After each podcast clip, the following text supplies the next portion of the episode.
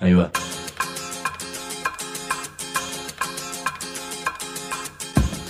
La Vaca es una colecta de recursos, es una cooperativa de trabajo, es una página web, un periódico mensual, una editorial, una cátedra, un bar.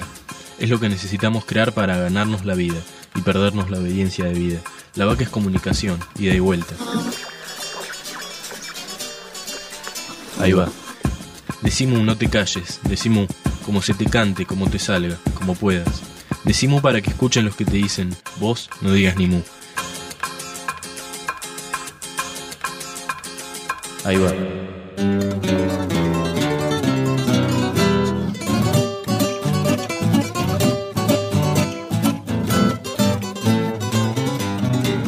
Nos vemos en el deber de informar que hay investigaciones científicas analizando actualmente qué ocurre si a una persona le dicen 1. Apaga un rato el celular. 2. No mires la televisión, aunque sea unos minutos. 3. Larga por un momento Facebook y Twitter. Si lo lográs, respira hondo y decí mu. Decimu en el aire. Con la tierra en los pies.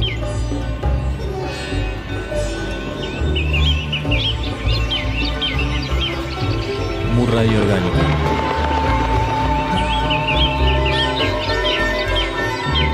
Consumo gratuito y libre.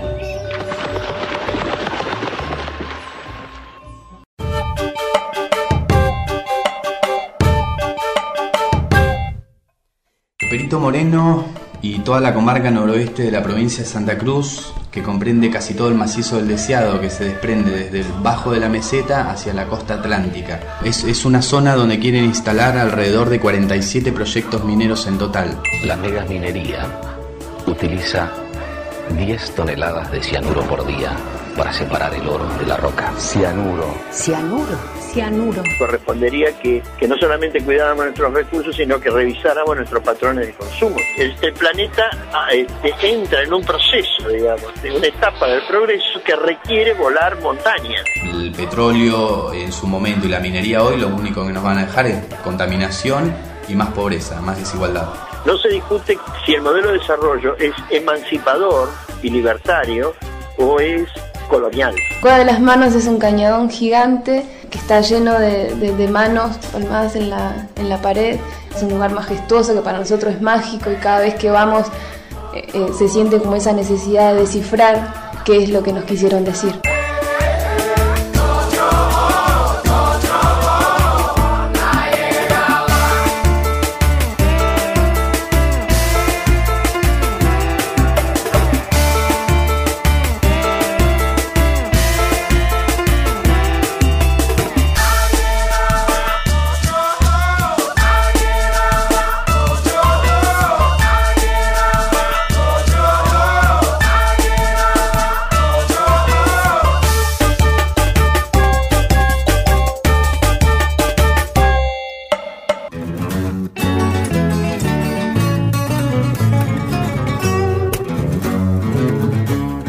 ¿Qué es un tesoro arqueológico? Queremos desmentir en este programa a los que piensan que son tesoros arqueológicos, Mariano Grondona, Susana Jiménez, instituciones como la Sociedad Rural o los diarios como Clarín o La Nación, que son arqueológicos pero no son tesoros.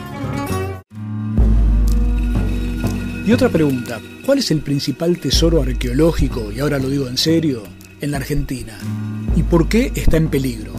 Vamos a escuchar las voces de unos jóvenes patagónicos que salieron a defender la historia y el futuro. La Cueva de las Manos y todo el complejo arqueológico de Santa Cruz es amenazado por 47 proyectos mineros.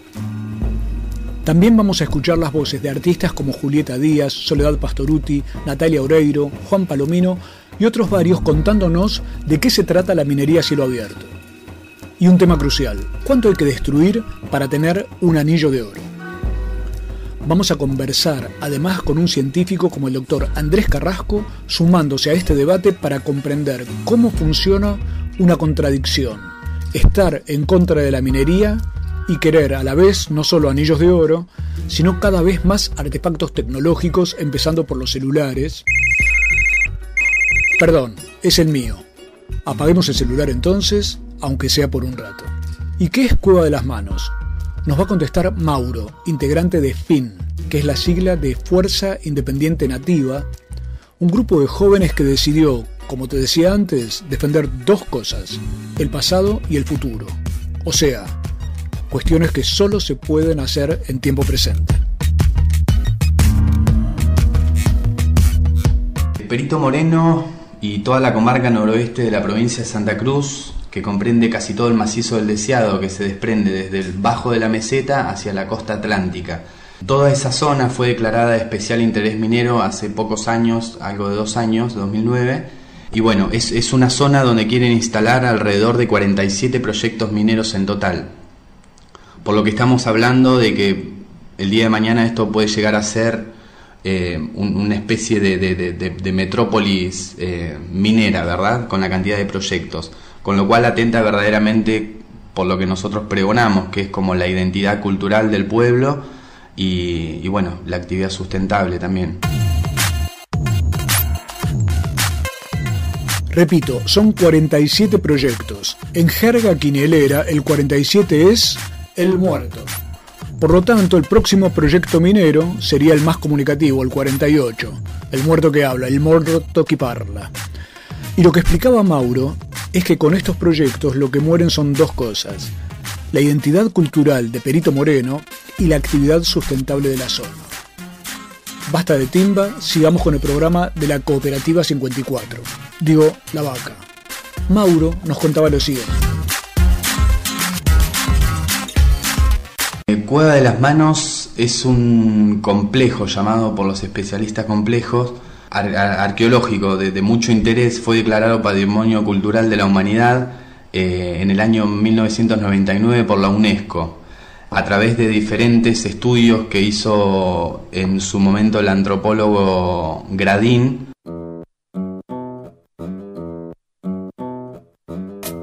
Carlos Gradín en realidad fue un arqueólogo argentino, o sea, el oficio de Indiana Jones. Pero para descifrar su tesoro en esos tiempos, no necesitaba andar a los latigazos. Quedó enamorado de Cueva de las Manos en los años 60 y decidió hacer lo principal de su trabajo en todo ese complejo que es un gran medio de comunicación, un símbolo de lo que nos quisieron decir hace más de 9.000 años mujeres y hombres de los pueblos pretehuelches y luego tehuelches. Allí hay alrededor de 840 manos pintadas. Tenemos que imaginarnos un lugar con las manos estampadas en colores contra las piedras, que son como un saludo o una llamada o modo de decir basta, vamos a escuchar a Rocío, de Fuerza Independiente Nativa, que nos lleva como de la mano. Cueva de las Manos es un cañadón gigante que está lleno de, manos palmadas en la, en la pared, eh, no solo manos, sino también los animales que están en la zona, que, como la pata de choy, que los guanacos, hay escenas de caza, eh, también hay figuras como de, personas como bailarín, eh, gualicho. Eh, se decía eh, en algún momento los habitantes, los nativos de la zona, que era el cañadón del diablo, porque era ahí donde iban los brujos a hacer como sus, sus conjuros y sus hechizos, y por eso había mucho miedo de ir. En realidad es un lugar majestuoso que para nosotros es mágico, y cada vez que vamos se siente como esa necesidad de descifrar qué es lo que nos quisieron decir.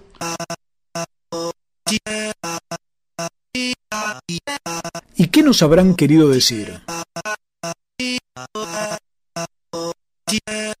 Yo creo que tiene que ver con la enseñanza, ¿no? con, dejar un legado eh, a, los que siguen, al futuro. Eh, esta cuestión de, cómo cazar, eh, de, quienes estaban ahí, de, contar una historia, ¿no? de dejar como plasmada la historia casualmente es una cultura que fue exterminada y que hoy en día esa es su voz y, ese es el mensaje, el único mensaje que tenemos nosotros. ¿Se entiende por qué uno puede decir que Cueva de las Manos además es un medio de comunicación? Ahí hay un mensaje. Esas manos son una voz, decía Rocío. Una teoría de cómo se estamparon las manos en las piedras es que aquellos habitantes se llenaban la boca con pinturas que preparaban con vegetales y soplaban con alguna caña hueca, como si fuera un tubo o un aerosol, y lo hacían sobre su propia mano, dejando el estampado sobre la roca. Y otra sorpresa, ¿de quién eran esas manos? Lo cuenta Mauro como si estuviéramos recorriendo esa magia dentro de la cueva. Que la mayoría de las palmas de las manos son manos izquierdas y son manos de mujeres. Se dice que son manos de mujeres por el, por el tamaño de, los huesos, ¿no? Que eh, los tehuelches eran personas grandotas, de contextura física muy, muy, muy opulenta eh, y las manos no lo reflejan en su mayoría. Hay muy pocas manos eh, que, podrían ser de hombres por su tamaño. La mayoría son de mujeres y hay muchas de niños también, de personas muy chicas.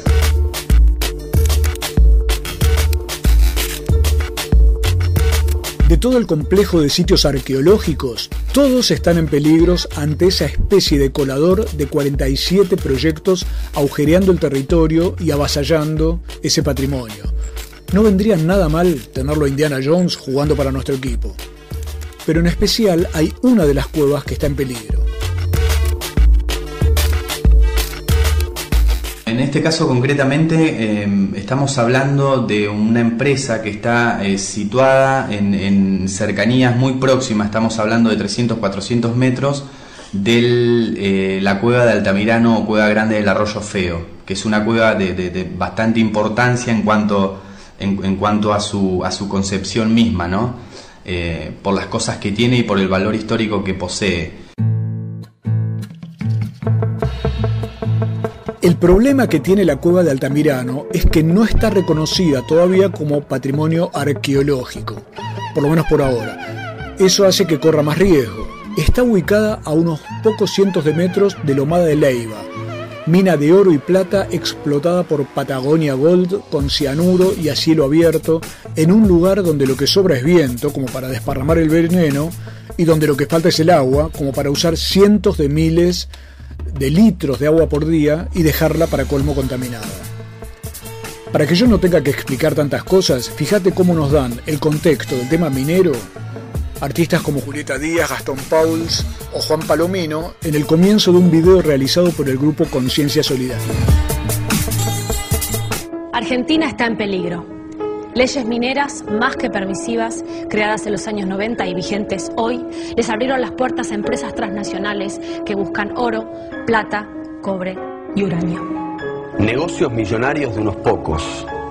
Al pueblo argentino no le queda absolutamente nada, solo el triste saldo de destrucción ambiental, daños sociales y económicos. El documental sigue con una pregunta de la actriz Silvia Pérez y la teoría del anillo de oro.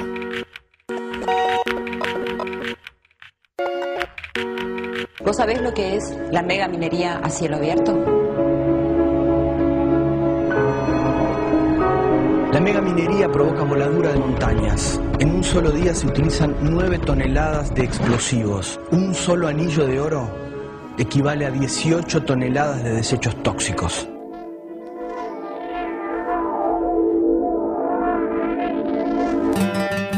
El panorama está trazado. Ya vamos a volver para escuchar a Soledad Pastoruti gritando basta, al doctor Andrés Carrasco entonando un argumento similar pero desde el punto de vista científico, y a los jóvenes de Fuerza Independiente Nativa contándonos cómo se hace para plantarse frente a los gigantes mineros sin ser Indiana Jones. Info la vaca arroba sapu punto com punto aro. Aro aro punto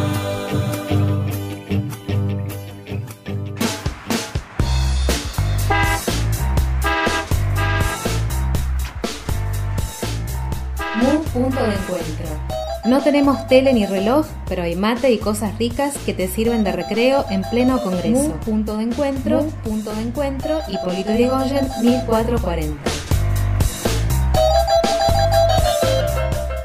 Y vieron que en la religión oriental hay mantras. Bueno, Mu es un mantra que no falla, no falla nunca. Algún día, si ustedes se juntan entre 10 personas y pronuncian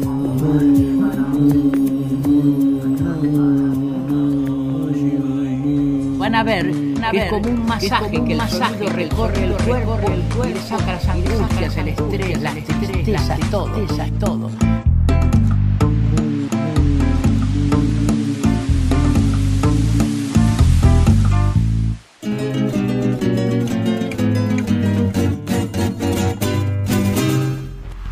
Estamos en Decimú, el programa que podés volver a escuchar en cualquier momento en www.lavaca.org, hablando de tesoros arqueológicos argentinos, estilos de vida y modos de producción que peligran por la megaminería a cielo abierto que está llevando adelante 47 proyectos en Santa Cruz. Una pregunta que muchos se hacen es, ¿pero esos proyectos no significan trabajo y progreso? Ya vamos a ir con ese asunto. Pero primero, como algunas organizaciones como Conciencia Solidaria han atraído artistas para sumarse a estos debates, pudimos detectar un audio de Soledad. Antes las estrellas estaban en el cielo, ¿no? Hoy las estrellas están todas en YouTube. Así detectamos este audio donde se puede escuchar a Soledad Pastoruti a capela en los ensayos de su grabación de una canción contra la mega minería.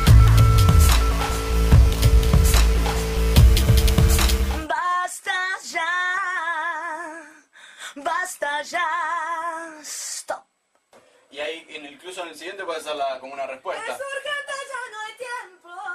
Bueno. Muere el río, muere el suelo. Basta ya. Es urgente, ya no hay tiempo. Somos uno bajo el cielo.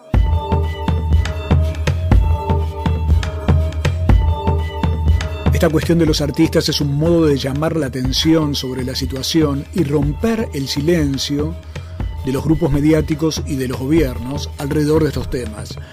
El lema sería, los cholulos también tenemos derecho a estar informados. Si no nos entró por el lado de la información, nos entrará por el lado de ver cómo estos artistas están tratando de decirnos algo. Uno a veces piensa, pero toda esta gente que se opone a la minería, ¿cuál es el problema? Te cuento algunos. Ya escuchamos antes que para hacer un anillo de oro que pesa 2 o 3 gramos se necesitan destruir 3 toneladas de tierra para encontrar allí las partículas de oro que después se separan con cianuro y sopas ácidas. Esa tierra tiene un nombre técnico, material estéril. Quiero decir, donde antes había una montaña gigantesca de miles de metros, termina habiendo un cráter, un pozo impresionante todo ese volumen de tierra se transforma en montañas de desechos tóxicos y de material estéril. Confieso que el lugar en el que más me impresionó verlo fue en Chile, en la zona de Copiapó, cuando estuvimos allí haciendo una nota para MU. Allí lo que se ven son cadenas montañosas de químicos y de tierra muerta. Pero escuchemos a los artistas Julieta Díaz, Raúl Taibo, Leonor Manso y Juan Palomino, entre otros, en el video que te contaba antes.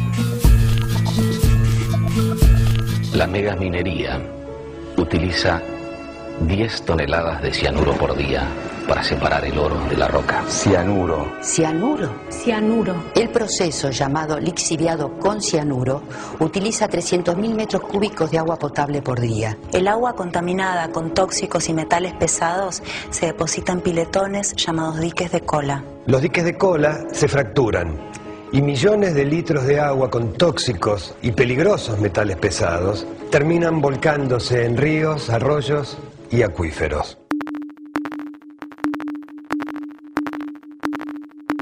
Bien, ahí tenemos un aspecto del asunto en términos generales. ¿Cómo lo ven en su propio territorio los integrantes de las asambleas patagónicas y de grupos como Fuerza Independiente Nativa? Lo explica Mauro.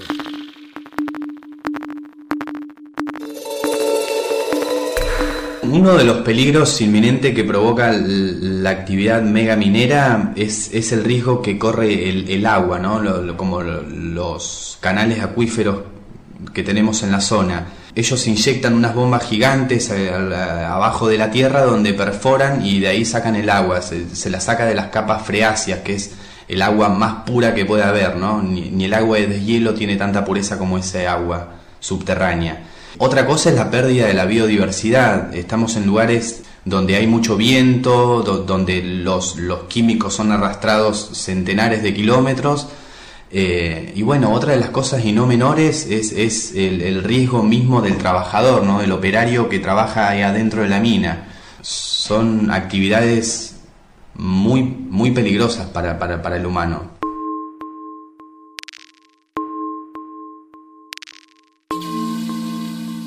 Ahora, cuando aparecen estos proyectos, lo que uno se pregunta es, ¿pero esto no es generador de trabajo? Yo me imagino que muchos dirán, bueno, se acaban las chacras, la producción local, pero llegan las mineras. Ahí aparece otra cuestión. Los proyectos extractivos duran unos años, vacían la tierra sin dejarle un peso a los argentinos, como escuchamos antes, y se van. En Chilecito ya está la experiencia de lo que pasó con la minería de hace 100 años, pero las actuales mineras tienen plazos de vida de alrededor de 10, 12, 15 años y desaparecen. Las producciones locales quedan liquidadas y las familias enfermas. Pero bueno, ¿qué me importa si esto trae trabajo? Es lo que parece decir mucha gente. Mauro nos aclara los tantos. Sabemos que estas empresas cuando llegan y, mediante sus discursos lo que pregonan es la cantidad de puestos de trabajo que generan, ¿no? o oportunidad de trabajo para la gente. Sabemos que el mayor registro se encuentra para la etapa de, de la construcción de la planta de procesamientos. ¿no? Ahí más o menos se destinan alrededor de 1.500 a 2.000 obreros, que es una etapa que dura dos años. Después de eso, casi el 70% del personal es despedido o no es tenido en cuenta porque lo que efectivizan es mucho menor para los primeros trabajos que se originan.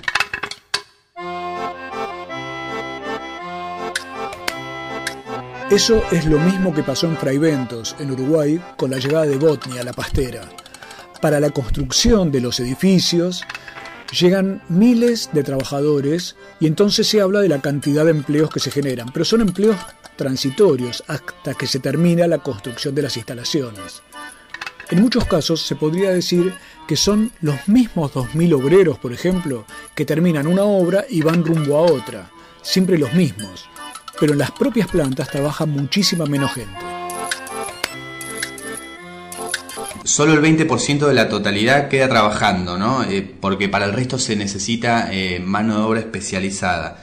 En San José actualmente hay alrededor de 800 personas trabajando en su planta permanente, de los cuales 80 eh, tienen domicilio declarado en la localidad de Perito Moreno. A su vez, de los 80, 50 han realizado el cambio de domicilio hace poco menos de un año para la localidad. Lo que hacen esto es decir, bueno, vos vas a trabajar a mi, a mi lugar, pero te pido que me hagas el cambio de domicilio para que yo en las estadísticas diga que tomo mano de obra local.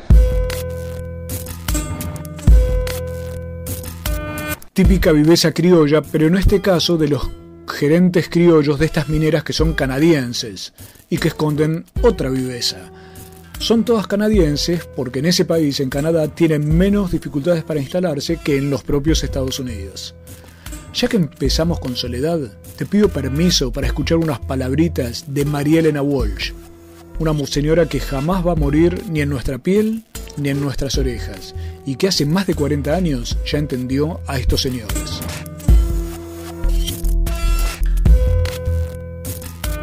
Donde muy poquitos aprendan a jugar al gol.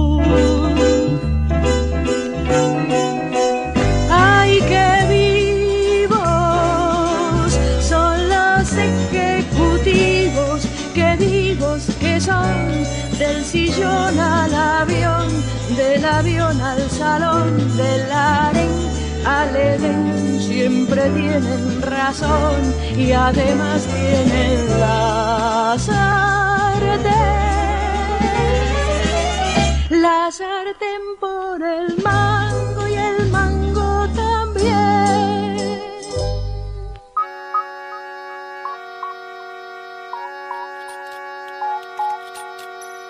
Esa canción, de la cual acabamos de escuchar el estribillo, empieza con una frase que hoy es muy reveladora. El mundo nunca ha sido para todo el mundo.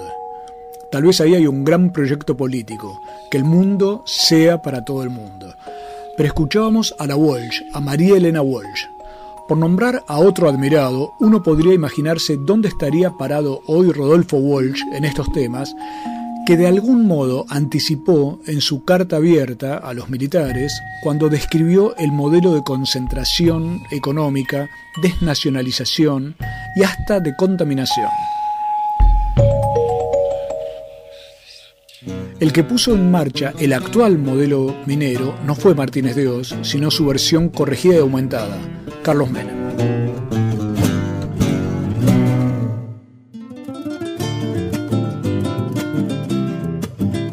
Basta de arqueología, te aviso que vamos a escuchar a Gustavo Cordera, a Natalia Oreiro y a un científico un poco menos famoso pero más eminente, el doctor Andrés Carrasco, y también a los chicos de Fuerza Independiente Nativa, que están defendiendo la Cueva de las Manos y tantos tesoros arqueológicos y producciones locales, explicándonos de paso qué hacer frente a políticos y empresas que quieren tener la sartén por el mango y el mango también.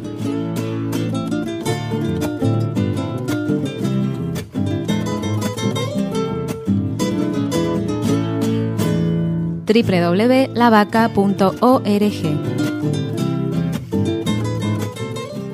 Cooperativa La Vaca. 10 años.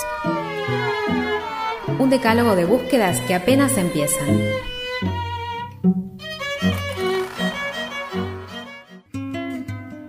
Por un verdadero sistema único de salud igualitario y de calidad para todas y todos los argentinos.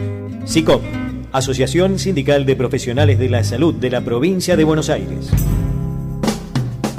Estudia en el único centro oficial de idiomas de la Universidad de Buenos Aires. Sede central 25 de mayo 221. Escribinos a idiomas.filo.uva.ar o visita www.idiomas.filo.uva.ar. Sedes en Barrio Norte, Belgrano, Caballito, Palermo, Paternal, Núñez. Único centro oficial de idiomas de la Universidad de Buenos Aires.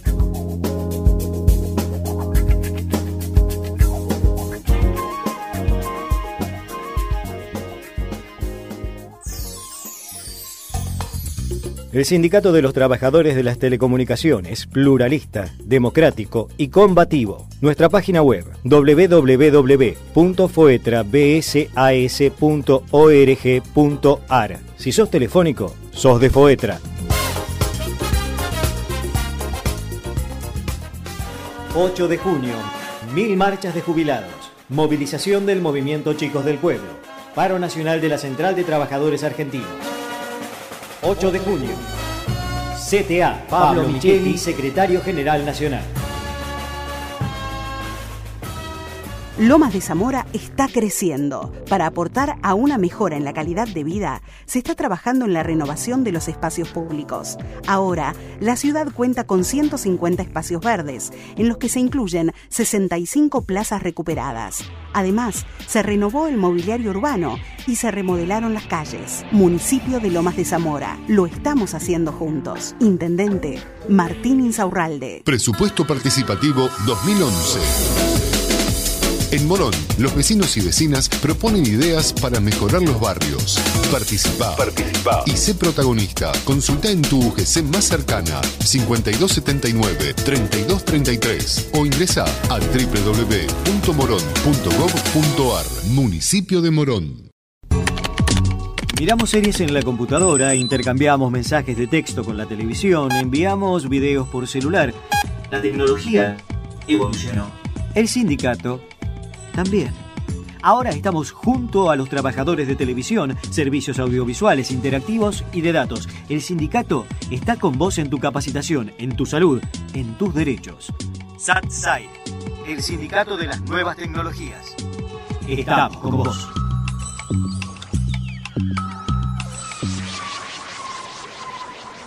En esta edición de MU te proponemos Descolonizate. Saca Colón de tu cabeza y conoce a los pensadores que cuentan la otra parte de la historia. Nuevas teorías que explican el mundo de hoy y aseguran que en América del Sur todos somos travestis porque usamos una identidad que no es la originaria. Además, te adelantamos cómo es el nuevo libro de Raúl Civecchi que analiza el modelo de los gobiernos progres latinoamericanos. El título Política y Miseria. Mu, Mu, el periódico de la vaca ya está en los kioscos. Pedíselo a tu kiosquero o mándanos un mail a infolavaca.yahoo.com.ar y te la mandamos por correo o por mail en PDF, la forma más barata y ecológica de leer Mu.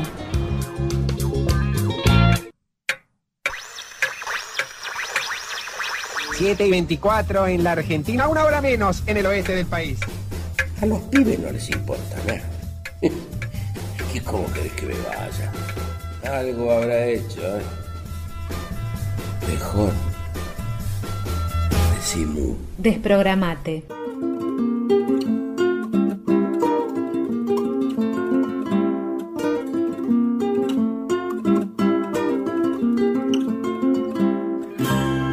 Seguimos en Decimú con la megaminería y la situación en el sur argentino, en la provincia de Santa Cruz en este caso, agujereada como un colador por 47 proyectos mineros que destrozan toneladas de tierra que dejan estéril para siempre. Utilizan cientos de miles de litros de agua por día que dejan contaminada, rompen la biodiversidad, las producciones locales y ni siquiera dejan ganancias para el país.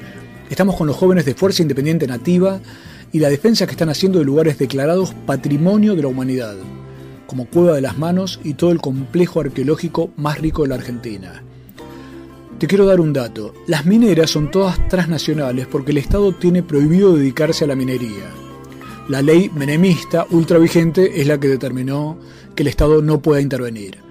Estas mineras no pagan impuesto al cheque ni a los combustibles, no pagan el IVA y lo que pagan es según lo que ellas mismas declaran exportar, sin que nadie lo verifique. Ellas dicen que exportaron mil, pero a lo mejor exportaron diez mil. Pero además pueden haberse llevado no solo el oro, supongamos que pueden haber declarado, sino a la vez cantidad de minerales que sirven para la alta tecnología, por ejemplo para la tecnología de comunicaciones, sin que nadie pueda tampoco verificar si eso es cierto. Ante este panorama hay que decir, como el notable conjunto uruguayo, agarrate Catalina. Otra uruguaya, Natalia Oreiro, le pido por favor que me diga qué opina alrededor de esta cuestión.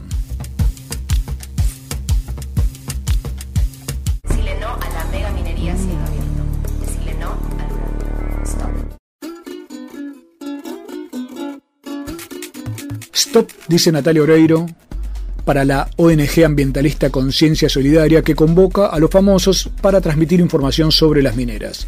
Otros datos que comienzan con la voz de Georgina Barbarosa aparece en uno de los cortos que cuestionan este modelo de producción. La megaminería provoca destrucción del medio ambiente. Ríos agotados, agua contaminada, empobrecimiento, habitantes con enfermedades mortales. La incidencia de cáncer en Andalgalá trepó hasta un 800%. Andalgalá, Catamarca, es una de las poblaciones más cercanas a Bajo Alumbrera, que a su vez es el principal emprendimiento minero del país desde hace años, denunciado por contaminación no solo en Catamarca, sino también en Tucumán y en Córdoba. Pero además hay algo llamativo. El proyecto minero más importante de la Argentina no logró revertir o cambiar el hecho de que Catamarca siga siendo, como siempre, una de las dos provincias más pobres del país. O sea que mucha riqueza no parece haber generado. Pero además, Andalgalá es el departamento más pobre de Catamarca, el que tiene más desocupación. Digo esto por la propaganda acerca de que la minería genera mucho trabajo. Mauro, de Fuerza Independiente Nativa, FIN, el chico de Santa Cruz, nos cuenta cómo opera esa cuestión en el sur argentino, en su propia provincia, en términos de los funcionarios y partidos políticos.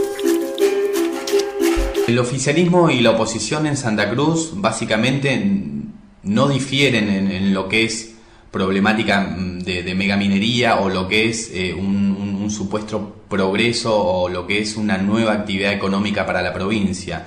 Eh, los dos partidos políticos van firme con esto, los dos partidos políticos eh, dicen que la minería es buena, que la minería va a traer trabajo, lo mismo pasó eh, con la ley de hidrocarburos en su momento, ¿no? que de, se decía que es, esa ley iba a evitar el éxodo y el despoblamiento, palabras textuales del, del que era gobernador en su momento, eh, para la provincia y eso no ocurrió. O sea, el petróleo en su momento y la minería hoy lo único que nos van a dejar es contaminación y más pobreza, más desigualdad.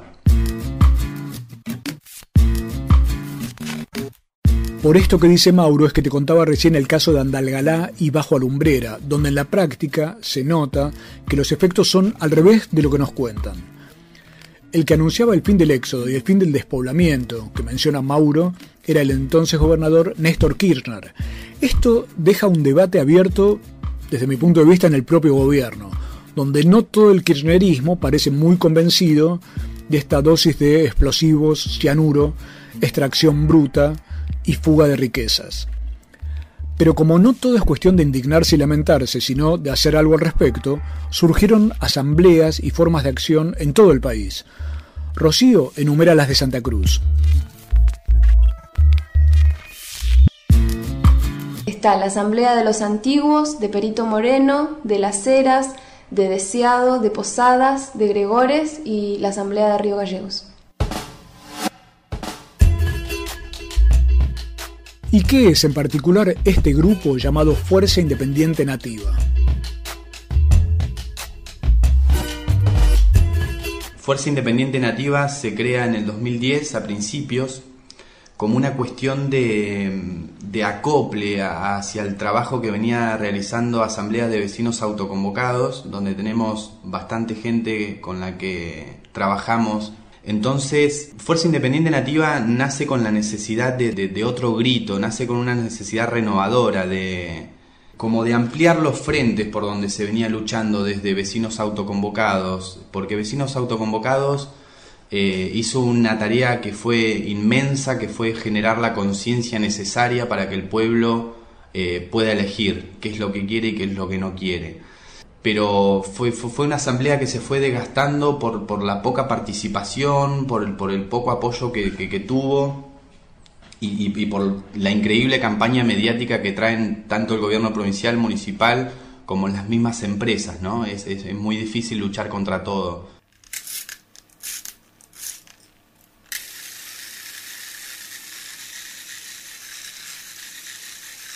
Esa es una política de estos sectores, jugar al desgaste, al desgaste de la gente. Además, me contaban los chicos de Fuerza Independiente Nativa que como mucha parte del trabajo en la zona de Perito Moreno, por ejemplo, depende del empleo público, eso hace que la gente no participe demasiado. Ya hubo empleados municipales suspendidos por aparecer en programas de televisión que exhibían estos problemas. O sea, todos hablamos de libertad de expresión, pero una persona que es empleada del Estado sabe que si aparece a través de un medio de difusión puede ser sancionada. Entonces se calla la boca. En lugares como Perito Moreno aparecen los más jóvenes para moverse. Ese es el resultado. Y las asambleas patagónicas sumaron a estos chicos que salieron a decir lo suyo. Como las palabras pueden verse, mirá lo que cuenta Rocío.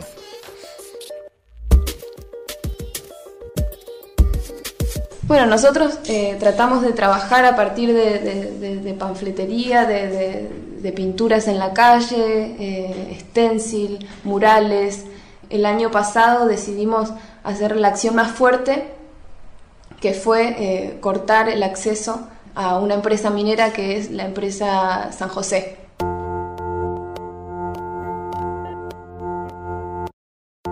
Estos jóvenes se fueron a la ruta con banderas de los pueblos originarios, banderas contra la minería, pintaron en el asfalto dos veces y de tamaño gigantesco la palabra no, y además usaban camperas que decían minería, cianuro igual muerte y tenían dibujada una calavera. A ver, que lo cuente Mauro.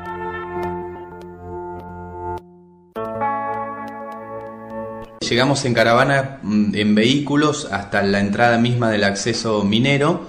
Eh, de ahí nos bajamos, preparamos nuestras cosas, nuestras pinturas, desplegamos nuestras banderas y nos formamos en asamblea para ver cómo seguíamos de ahí en más. Decidimos poner banderilleros sobre las rutas porque íbamos a hacer una pintada. Entonces los mismos banderilleros se encargaban, eran diferentes grupos, se encargaban de un lado y de otro de tener el paso para, para, que, para evitar posibles accidentes y em, se encargaban de informar a la gente lo que estaba aconteciendo en ese momento. ¿Cómo tomaron esa especie de demora informativa, digamos así, los automovilistas que andaban por la ruta? bueno, la gente reaccionó bastante bien, eso nos llamó mucho la atención. Eh, la gente se detenía en la ruta, se quedaba sus 10, 15 minutos, lo que nosotros le pedíamos que nos acompañen un momento eh, para informarse y para poder dialogar con ellos. Tuvimos muy buena respuesta de los, de los automovilistas.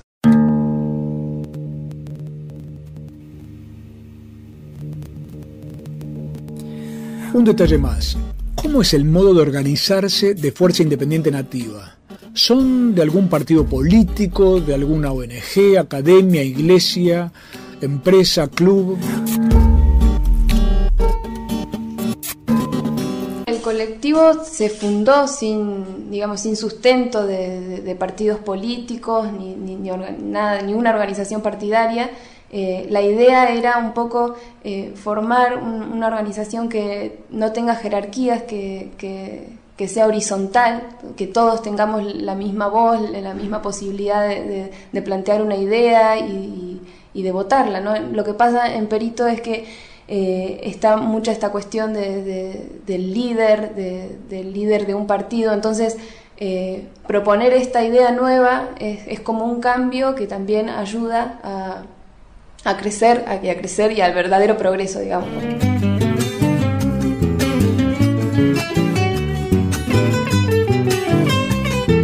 Volvemos en unos segundos para escuchar a don Gustavo Cordera y también con el doctor Andrés Carrasco con un debate que nos atraviesa a todos, por lo que les pido que apaguemos los celulares un ratito nomás. Ifolabaca arroba sahu.com Ara. La Vaca Editora, libros que muerden. Podés comprarlos a las mejores librerías o hacer clic en www.lavaca.org y te lo mandamos por correo. Libros que muerden. Que muerden.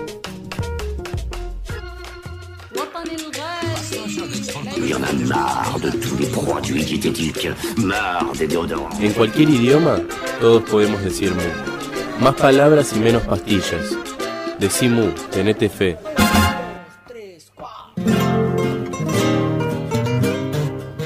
Esto es de Simú, minería, cianuro, cueva de las manos en Santa Cruz, la viveza de las mineras, las acciones de las asambleas y de Fuerza Independiente Nativa.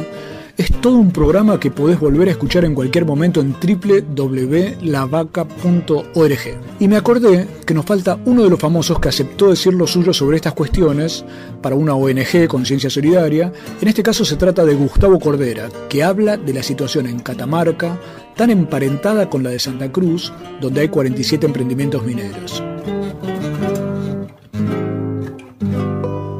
Decirle sí a la vida es decirle sí al agua pura. Decirle sí a la vida es decirle no a agua rica, no a Pirciao 16 y no también a la continuidad de la lumbrera.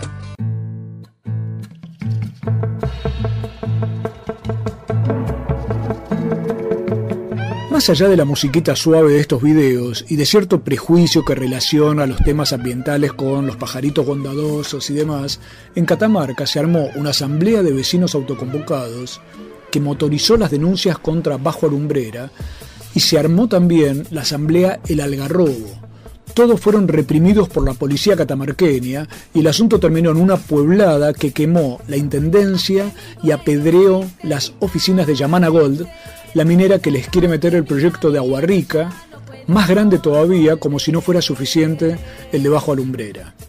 Pilciao 16, que recién mencionó Cordera, fue la revelación de que se estaba estudiando explorar también el subsuelo de la propia ciudad de Andalgalá, lo que terminó de romperle las paciencias a las vecinas y a los vecinos cuando descubrieron que el peligro les venía del propio sótano. La novedad de esta época es que las poblaciones reclaman ser escuchadas y que no se hagan estos proyectos sin su aprobación. Eso es lo que ocurre con Santa Cruz y sus asambleas. Desde el plebiscito de Esquel en 2003 nunca volvió a haber plebiscito sobre la actividad minera. Quiere decir que se va creando una mentalidad, un aprendizaje sobre los efectos reales de la minería pese a la propaganda empresaria y de los gobiernos. Nos lo cuentan los chicos de Fuerza Independiente Nativa de Perito Moreno, Santa Cruz. Creemos que sí, como hablamos anteriormente, la cuestión de decir, eh, caminás por el pueblo y recorres y ves eh, un montón de autos con, las, con sus calcos pegadas en contra de la mega minería y demás, eh, o al hablar mismo, el boca a boca, es un pueblo muy chico, nos conocemos todos. Eh, cuando hablas con alguien te puede manifestar su postura o no, pero la mayoría de las personas eh, está en contra de la actividad, ¿no?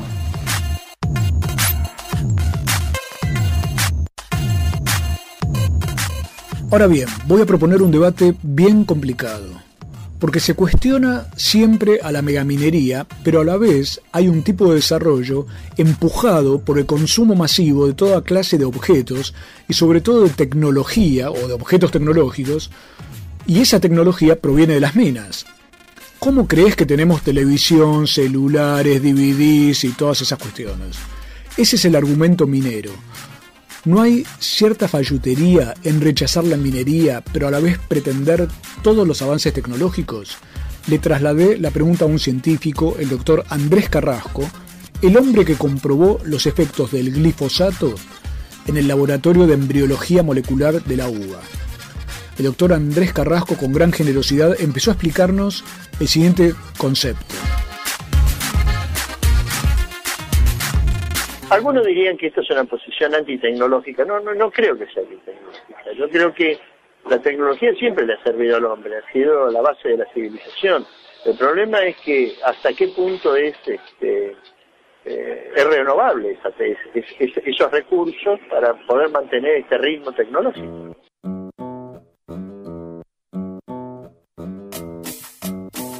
O sea, Carrasco no va contra la tecnología, que es la que le sirve a él mismo para hacer sus estudios con los cuales denuncia las perversiones de la tecnología, o incluso para hacer esta nota que vos estás escuchando. Lo que propone es discutir cuál es el sentido del progreso, y si entendemos que el progreso es lo mismo que confort o que consumo.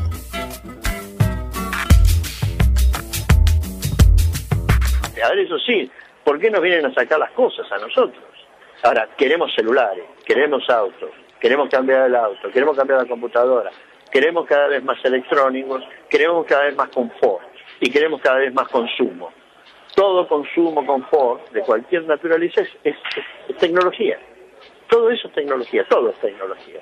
Entonces, si reclamamos como sociedad esa, esa, esa no quedarnos eh, no, no, no bajarnos del mundo, digamos, de la tecnología y seguir disfrutándola, hay una suerte de contradicción entre que, bueno, ¿por qué me vienen a sacar a mí los recursos? Yo discutiría las dos cosas, yo discutiría cómo nos, nos, nos roban los recursos, pero también qué hacemos nosotros por debatir estas cosas, porque vamos a ser los primeros que vamos a perder.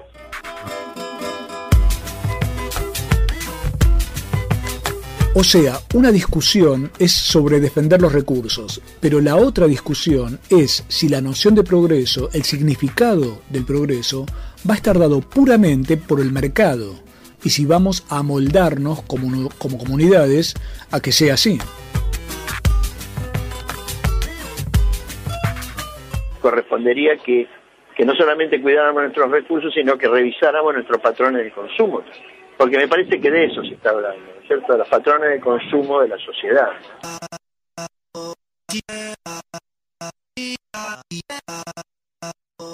Lo que nos está diciendo Andrés Carrasco es que si el desarrollo humano y el progreso quedan a pura merced del mercado, el problema es qué ocurre con las sociedades, con las personas y con el planeta, que se convierten en instrumentos de la tecnología, en lugar de ser al revés. Además, la dinámica del asunto es un juego de permanente recambio y consumo, cambiar de aparatitos cada cinco minutos a costa de reventar el lugar que habitamos. Para que no se crea que esta es una cuestión de jóvenes verdes europeos, ni cosas por el estilo, ni de científicos que no se resignan a ser momias obedientes, hay que recordar ¿Quién fue el primer político argentino y acaso uno de los primeros del mundo que habló sobre estos asuntos ya en 1972? Fue un tal Juan Domingo Perón, cosa que mucha gente intenta olvidar. Sigamos con Carrasco, que retoma esa misma forma de ver el mundo como una cuestión geopolítica y de disputa de poder.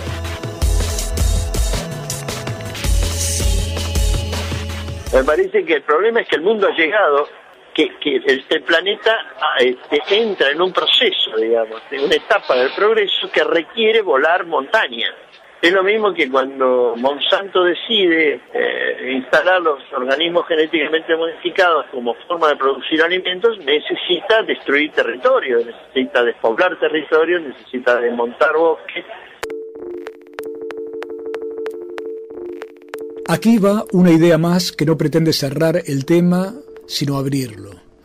Que no pretende una conclusión, sino una apertura. Que nos preguntemos algo y dejemos que esa pregunta trabaje en nuestras cabezas. Dice Andrés Carrasco.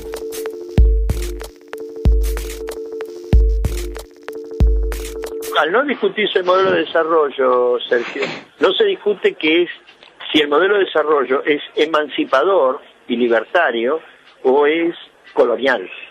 Y este es el problema, que son modelos de desarrollo, por, la forma de consumo y por la forma extractivista, son modelos de desarrollo que en mi opinión, y esto Miñón lo dice infinitamente mejor que yo, son parte de una colonialidad, es un modelo. Carrasco mencionó recién al profesor argentino Walter Mignolo, que es inspirador de un grupo internacional llamado Modernidad Colonialidad, que propone justamente nuevos paradigmas, nuevas formas de pensar estos temas, por fuera de la derecha y de los conservadores, obviamente, pero también fuera de la izquierda clásica. Y es por fuera de las formas que nos colonizaron la cabeza. Hay un argumento más. Los países primermundistas, digamos así, son los primeros que fabrican y consumen ese progreso de mercado. Pero el modelo minero y otros bombazos extractivos y contaminantes se hacen en países del tercer mundo. O sea, ellos quieren el progreso, pero que la parte sucia del trabajo se haga afuera. Si uno ve Europa, ellos este, son tan muy firmes y probablemente nunca se terminen de imponer los organismos genéticamente modificados. Pero, primero porque no pueden, no, no, no, resultaría económico, pero tampoco que ellos quieren que... En todo caso, habría que ver si los europeos se ponen a discutir por qué lo hacen, ellos mismos lo están haciendo en otras partes del mundo. Eh, en realidad es una relación de poder, es más viejo que Matusalén. Andrés Carrasco nos hablaba de Matusalén. Matusalén era un patriarca bíblico, abuelo de Noé, y según la Biblia vivió 969 años. ¡Qué envidia! Así que en esa época se ve que las clínicas de rejuvenecimiento y los spa eran mejores que los de ahora, o con mejor tecnología, o la Biblia vende cualquiera. Pero lo importante de lo que dice Carrasco es lo de la relación de poder en sus propios países, hablo ahora de Estados Unidos y Canadá, estas empresas son jardines de infantes, aunque también allí tienen oro, glaciares, minerales, que no les permiten explotar con el holgorio que sí se permite en Asia, África y en este continente, donde el cambio de riquezas, el trueque de riquezas por vidrios de colores, ocurre desde hace unos 519 años, si no saco mal la cuenta. La estafa es casi más vieja que Matusalén. Uno puede estar o no de acuerdo con Carrasco, pero si estos temas no los pensamos nosotros, los van a pensar otros. No sé si me explico. ¿Vivir bien depende exclusivamente del consumo o hay otros valores que hacen a una buena vida? Voy a seguir sin encender la televisión y con el celular apagado, al menos por un rato. Pero vuelvo ahora a Cueva de las Manos, a Perito Moreno, a la Patagonia, donde hay mucha gente que se plantea no resignarse al destino y hacerse oír. La Cueva de las Manos y todas las otras eh, riquezas arqueológicas que hay allí son el medio de comunicación, el mensaje que nos manda el pasado.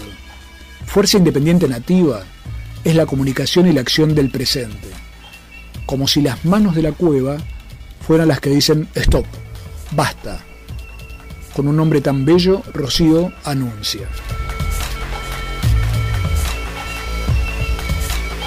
Decidimos hacer las intervenciones eh, y en un futuro próximo armar nuestra propia radio y estamos tratando de pensar entre todos cuál es la manera de, de lograr lo que queremos y hasta que no la encontremos eh, no paramos.